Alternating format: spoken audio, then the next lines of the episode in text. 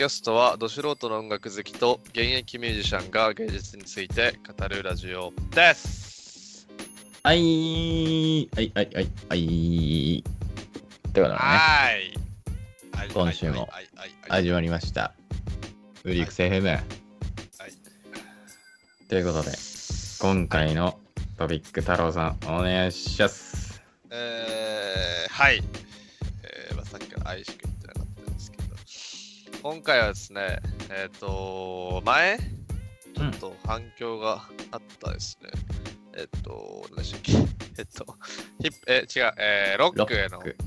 入り口、えーポップス編ということで、はい。まあ、普段ね、ポップスを聴いている方に向けて、えーこういう曲からロックに入ってくださいっていう提案をする、えー企画やったんですけど、今回はえーそれのヒップホップ編ということで、はい。えーまあ、ロックへの入り口を提案します、ヒップホップ編と題しましてですね。まあ、ヒップホップって結局、まあ、最初の、最初のっていうか、まあ、音楽の歴史を振り返ると結構ね、結ばれたり結ばれなかったり、離れたりくっついたりするのがロックとヒップホップだと思うんですけど、まあ、えっと、最近のね、ヒップホップも結構多様化してきてですね、徐々にロックに俺は近づいてきてると思ってるんですけど、はいはいはい。っていうところもね、含めて話せればなと思います。というわけで、今回はロはいでックへのす。入り口を提案します。はいですヒップホップ編ということでね、はい。やっていきましょう。レッツゴー。ラブです。ポンポンポン。はい、えー、というわけで、まあ、えっと、以前のごとくですね、まあ、概要欄を皆さん開いていただいて、えーはいプレイスをね、ひっつけてそれをね、見ながら喋りたいと思います。ということで、うんえー全14曲1時間8分ぐらいの、まあ、リストになりまして、まあ、かなりちょ,、うんちょっと、ショートアルバムぐらいの長さかな。ショートアルバムっていうか、ショートアルバムではなもい。アルバムです。ゴリゴリね。はい、ゴリゴリアルバムでした。はい、ということで、えっと、まあ、作曲ね、さ作曲、えー早速1曲目からいきたいと思うんですけど、うん。えっと、ザ・リュースタイル、ビースティー・ボーイズということで、はい。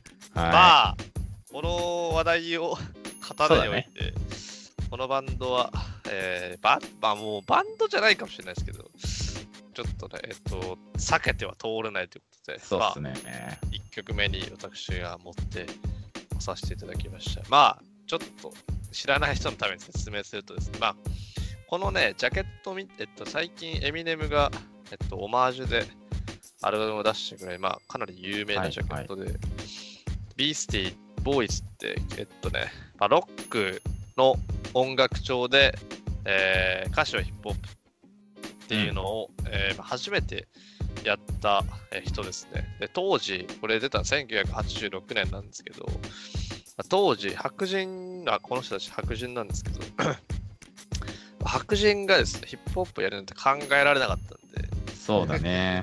そういう意味でも本当になんかこのアルバムはなんか伝説的な ヒップホップ界の中でもそうだね。本当にその、革命だよねそうそうそうそうそうすごい一枚です。あのね、なんかね、その、まあ、最近ね、あったあのブラック・ライブズ・マターみたいな話のそのムーブメントになるレベルのあの、うんアルバムだったらしいです。ちょっとこの時はまだ僕はこの世に生まれてないので わからないんですけど、本当にすごいアルバムでですね、まあ、えっと、まあ、簡単に概要というか説明すると、まあ、要は、ロックとヒップホップの融合って言うと簡単なんですけど、なんか音後ろの音はロックなんですけど、でうんうん。歌詞の入れ方とかがめちゃくちゃヒップホそうだねまあ多分当時のそのね、黒人の人たちの文化にかなり、えー影響されてるというか、リスペクトを持って作ってると思うんですけど。っていう感じの、えーねバンバンドなのかわかんないですけど、まあもうユニットですかね。うん。で、まあもうこのね、アルバムのジャンルももうヒップホップ、ラップになっちゃってるんですけど、まあ当時は、ね。昔はね、もうちょっとね、なんかさ、エアロスミスみたいなあのハードロックみたいなことやってたんですけど、はいはいはい。最近はもうヒップホップしかやってないですね、この人たち。っていう感じですね。1曲目、ちょっと長かったですね。はい。えー、次がですね、If you want me to say とえースライハンザーファミリーストーンということで、もうこんなね、あの、僕が大好きなね。大好きなバンドなんですけど、こんな知らない人はいないかもしれないです。いや、いるやろ。いるか？いるよ。まあこ、この人たちは逆、逆というか、まあ、ビースティの逆かもしれないですけど、その、この人たちはは、えっと、黒人のユニットなんですけど、なんか、あれよね、えっと、ロックに近づいていったブラックミュージックっていう文脈でよく語られると思うんですけど、このスライアンド・サリストンっていうね、バンドは。そうでまあ一番有名な曲をチョイスしてますんで、まあ、R&B とか、えーまあ、ヒップホップ、R&B が強いよね。そうね、R&B 色がかなり強いですね。まあ、ファンクのやつも強いと思うんですけど、うんうん。えー、という感じのえー曲ですね。僕は、このバンドを聴いた後に R&B やでっていう曲を聴いても何も R&B に聞こえないぐらい、なんかもうなんか、リズムとブルースって感じじゃない？ほんまにこのバンドなんかの、間違いない。そうそうそう。なんか強いもの同士を混ぜるんじゃなくて、なんか、なんていうの、混ぜずにうん。一個の曲に収めたみたいな。そうそうそうそうそう。それでいいイメいージがすごいかな。すごいよね。個性のぶつかり合いみたいなのが起きてる気がする。それをもうね、やり、やり遂げちゃうっていう感じのバンドですかね。はい。えー、次が来ましたね。えー、RATM、キリング・イン・ザ・ネームということで、まあ、まさく軽く説明を。ああ、まあ、レイジね。レイジねこれね誰もがおなじみのレイジ・アゲインスト・マシーンということでね。まあ、彼らは、なんて言えばいいのかな。歌の入れ方がまあラップうんだしっていうのはあるんだけど、まあ、かなりハードロックというか、うん。半音階を使ったりとか、まあ、特殊な、なんて言えばいいのかな。ハードロックの中でもコアな方をうん。楽曲としてはやってて、まあ、メッセージ性とかね、うん。とんでもないことをまあ言ってるわけですけど、まあなんか、そもそもがヒップホップだなっていう概念として、このバンドはまあ、生き方がヒップホップよね、この人たちはね。間違いなくっていうもう、絶対なんかね、ロックでもヒップホップやってる人でも通ってほしいバンドだよね。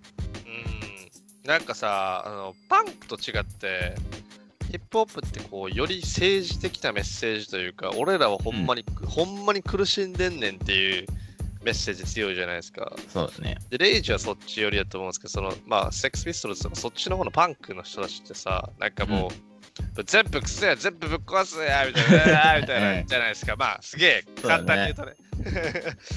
で、まあ、レイジは結構ね、その、メッセージ性の部分で言うと、かなりヒップホップのその、民族的なとか、ね。うんうんうん。宗教的な話とか、めちゃくちゃするんで、まあ、特にこのね、ジャケットとかもそうですけど、そうだね。っていうので、まあ、ヒップホップ色が強いメメタルなんかね、これは。ハード、まあメハードコア。タルもあるし、ハードコアもあるし、パンクもあるし、それがなんていうかな、このバンドは融合してて、そうなおかつ、それがね、もう、うんマジでなんかその、レイジっていうジャンルになったぐらい。そうですね。なんか、まあ日本やとね、ミクスチャーロックって言われますけどうね、ん。そういう感そんじのでも生半可なものではないよいや、そんなもんじゃないね。うん はい。っていう感じですね。次が、はえー下山の石曜日と来ましたね。はいもうこれは日本のレイジです。だからもう、アメリカ版、日本版が続いてということで。そうだね。間違いなく。はい。石曜日。雑やな。いやでも多分これを2曲立て続けに聴いてもらえれば多分わかるかなっていうのはうん。あるよね。あのね、多分ですけど、最近のヒップホップ、最近すごい、まあ日本でもそうですけど、世界的にね、うんヒップホップ流行ってるじゃないですか。多分最近ヒップホップを聞き出していいなとか思ってる人たちは多分この2曲で挫折してると思いますね。なるほどね。そうそうそうそう。まあそのね、理由はあの後々説明するんですけど、まあここであの、かなりフィルターをアップ厚くしてますんで、そうだね。まあこのゲザっていうバンドはそもそもなんかその、なんて言えばいいんだろうバンドっていう集合体としして見た方がいいというか、ジャンルっていうよりかは。まあこの石曜日も十分なんていうの？メッセージ性が強いんだけど、そのボディオットっていう曲があって、う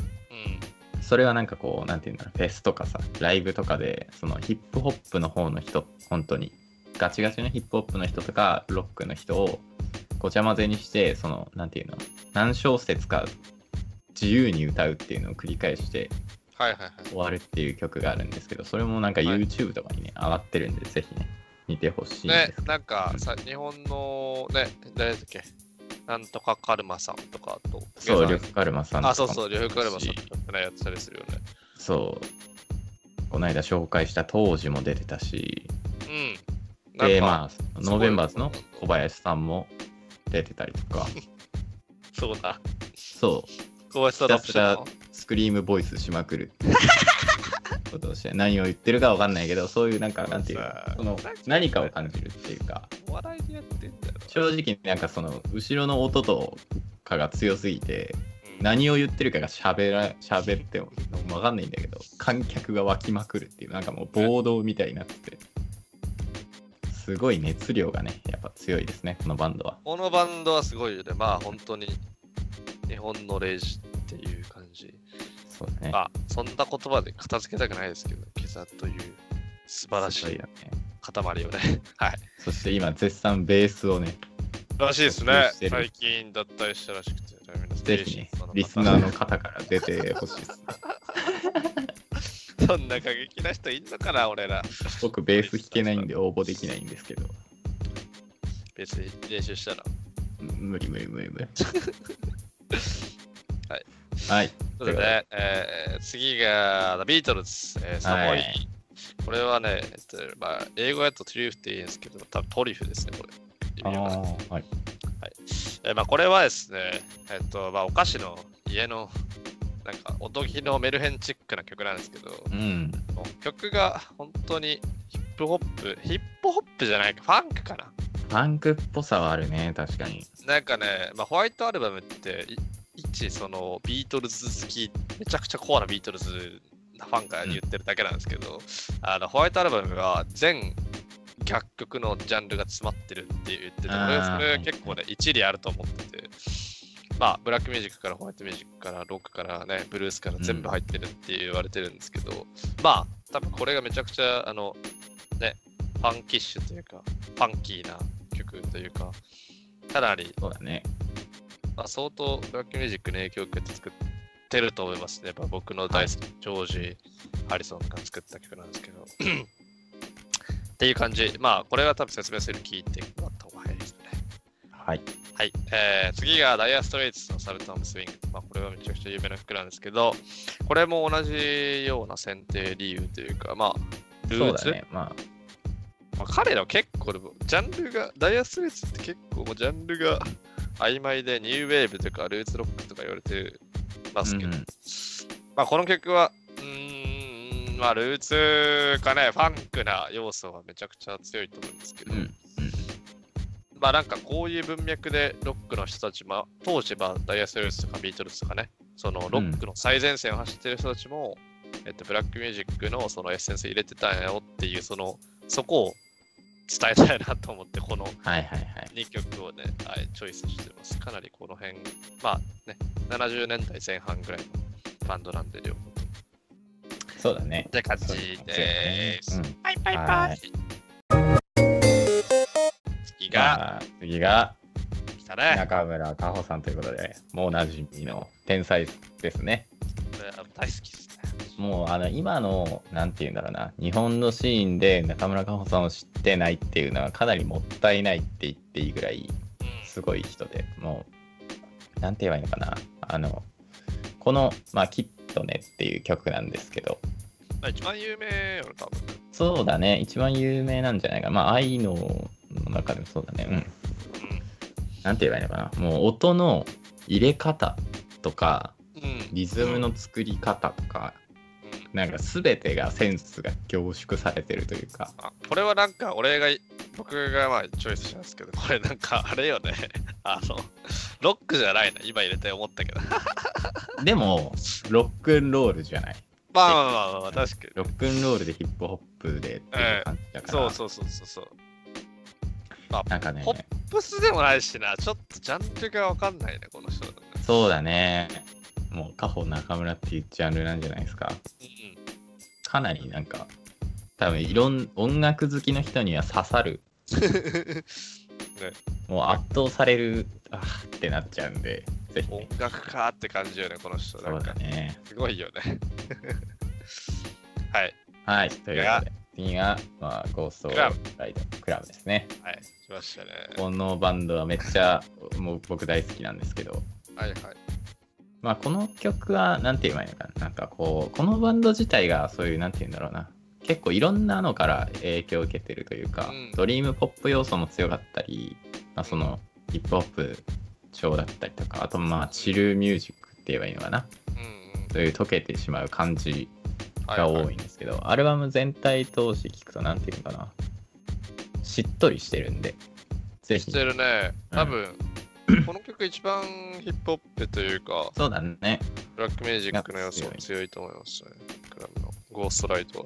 そうだねちょっと、プレイリストのコンセプトをちょっと説明すると忘れたんですけど、この、えっとね、グラム以降、あの最近ヒップホップを聞き出した人のための、えーリストになってます。うん要は、その、最近ね、日本のシーンでもそうですけど、めちゃくちゃローファイというか、チル系、ね、ねルヒップホップみたいなのがね、まあ流行ってる。ちょっと僕はそれにはあの誠に遺憾ということで、まあそういうのを聞くんやったらもう黙ってロックンロール聞いてくださいって思っちゃうんですけど、はいはいはい。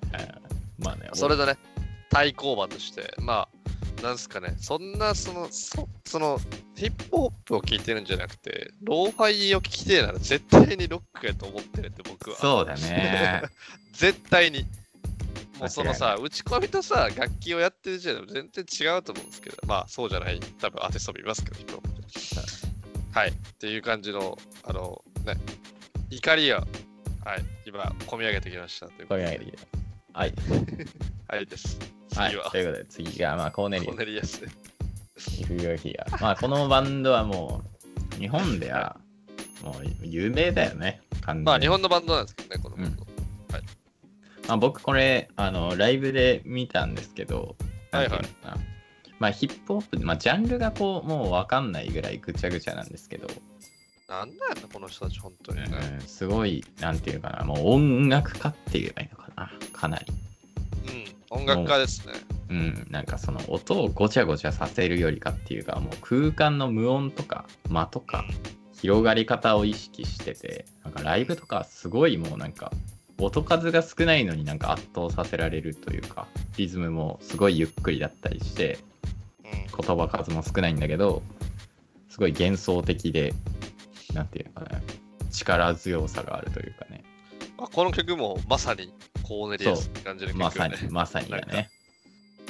ただめちゃくちゃね、ブラックミュージックの要素、これもかなり近い曲だと近いと思うね。ね。はい。はい。ということで次がバンアッパね。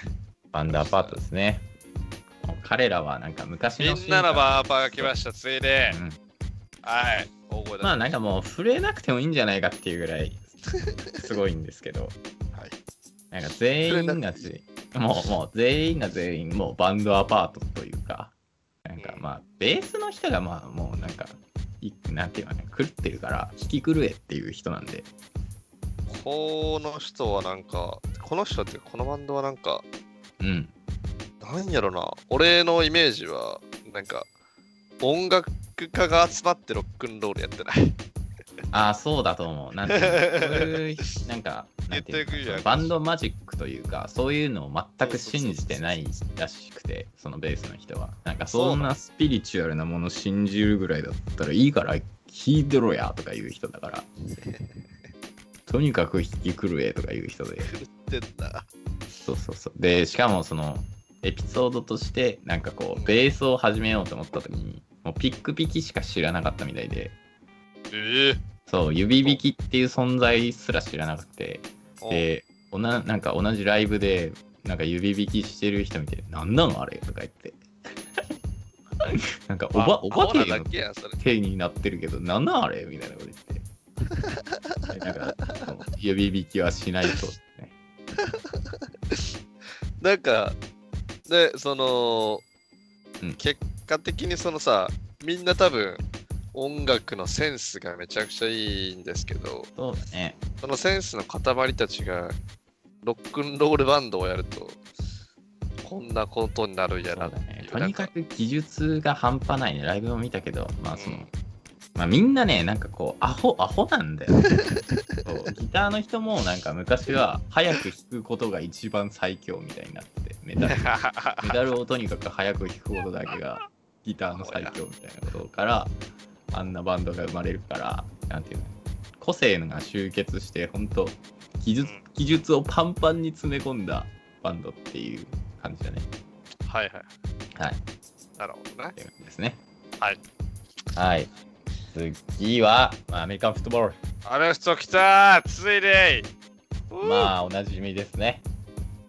最強最強バンドです。もうなんかこれこれはなんかこうまあいろんな多分ロックの要素を詰め込んでなんかシンプルになってしまったというかもうほんとポストしたっていうか、ほんまにこのバンド頭おかしいよな。ええなんかもうあの限界を突き詰めたらこうなるなっていうまあかなりなんか笑えてくるよね。強いけど、なんて言えばいいのかな。リズムとかがね、ほんと、音の入れ方が半端じゃないから、うんうん。なんか、ね。そのヒップホップもさ、最近のヒップホップ特にそうだと思うんですけど、その音の入れ方がめちゃくちゃ自由だと思うんです、ね。で、多分その要素を、まあ、このアルバム結構1999年なんで、うん。めちゃくちゃね、20年以上前のアルバムなんですけど、すごいよな、20年以上前だ。いやーなんかね、ヒップホップのその自由な発想というか、こんなんや別にやっていいんじゃねっていうのを、もうなんかバンドでやっちゃいましたみたいな。そうだね。しかももう突き詰めた限界みたいな、すしかもこのファーストやもんね。意味やからんやな、マジで。ごいね。ファーストアルバムで完成してしまっているというアメリカンフットボールという音が。そうやな。だから最近ね、そのヒップホップ聴き始めた人多分めちゃくちゃ好きだと思う、このアメフト人を選ばないし、そうだね。人を選ばないね、このバンドは。やけど、なんていうのかな。みんみんな好きになるけど、ちゃんと音楽好きな人も好きやし、ねうん。なんかみんな好きなバット。みんな大好き。みみんなのアメフトって感じ、ほんまに。はい。間違い。はいはい。ということで、次が、はい、ルビースパックスえほんルビースパックス。もう若手最強日本バンドですね。ジャパニーズって僕は未だに信じてないですけど、もうなんて言うんだろうな、もう、すごい、なんかもう、もう、若手、多分僕とほぼ同い年なのかな、24ぐらいだと思うんだけどそうん。一個上かそんぐらいだけども、なんかこう、ルビースパークスっていうジャンルがね、もう確立されてるぐらい、うん。とんでもないバンドですね。まあなんかヒップホップっていうか、もうゴリゴリのそのシューゲーザーロックとか、あとはなんていうの、このこのビョークとかから結構、なんていうんだろうな、インスピレーションを受けてるんで、そういう歌の入れ方が、プ的なね。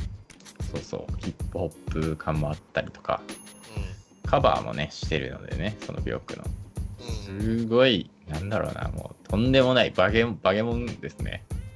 これが、これができたらまあ、てかね、この、このバンドが日本で、なんていうの、これだけの評価なのが信じれないというか、いや、もっと行くような、普通。おかしいね、ちょっと。なんか、ね。もうメインストリーム上がってゴリゴリにやっていいぐらい実力が半端ないから、多分やけど、そのアメリカとかやったらさ、これ次に若手でこんなやつ出てきたやつ、うわーってなると思うんですけど。なるね。絶対なるややん。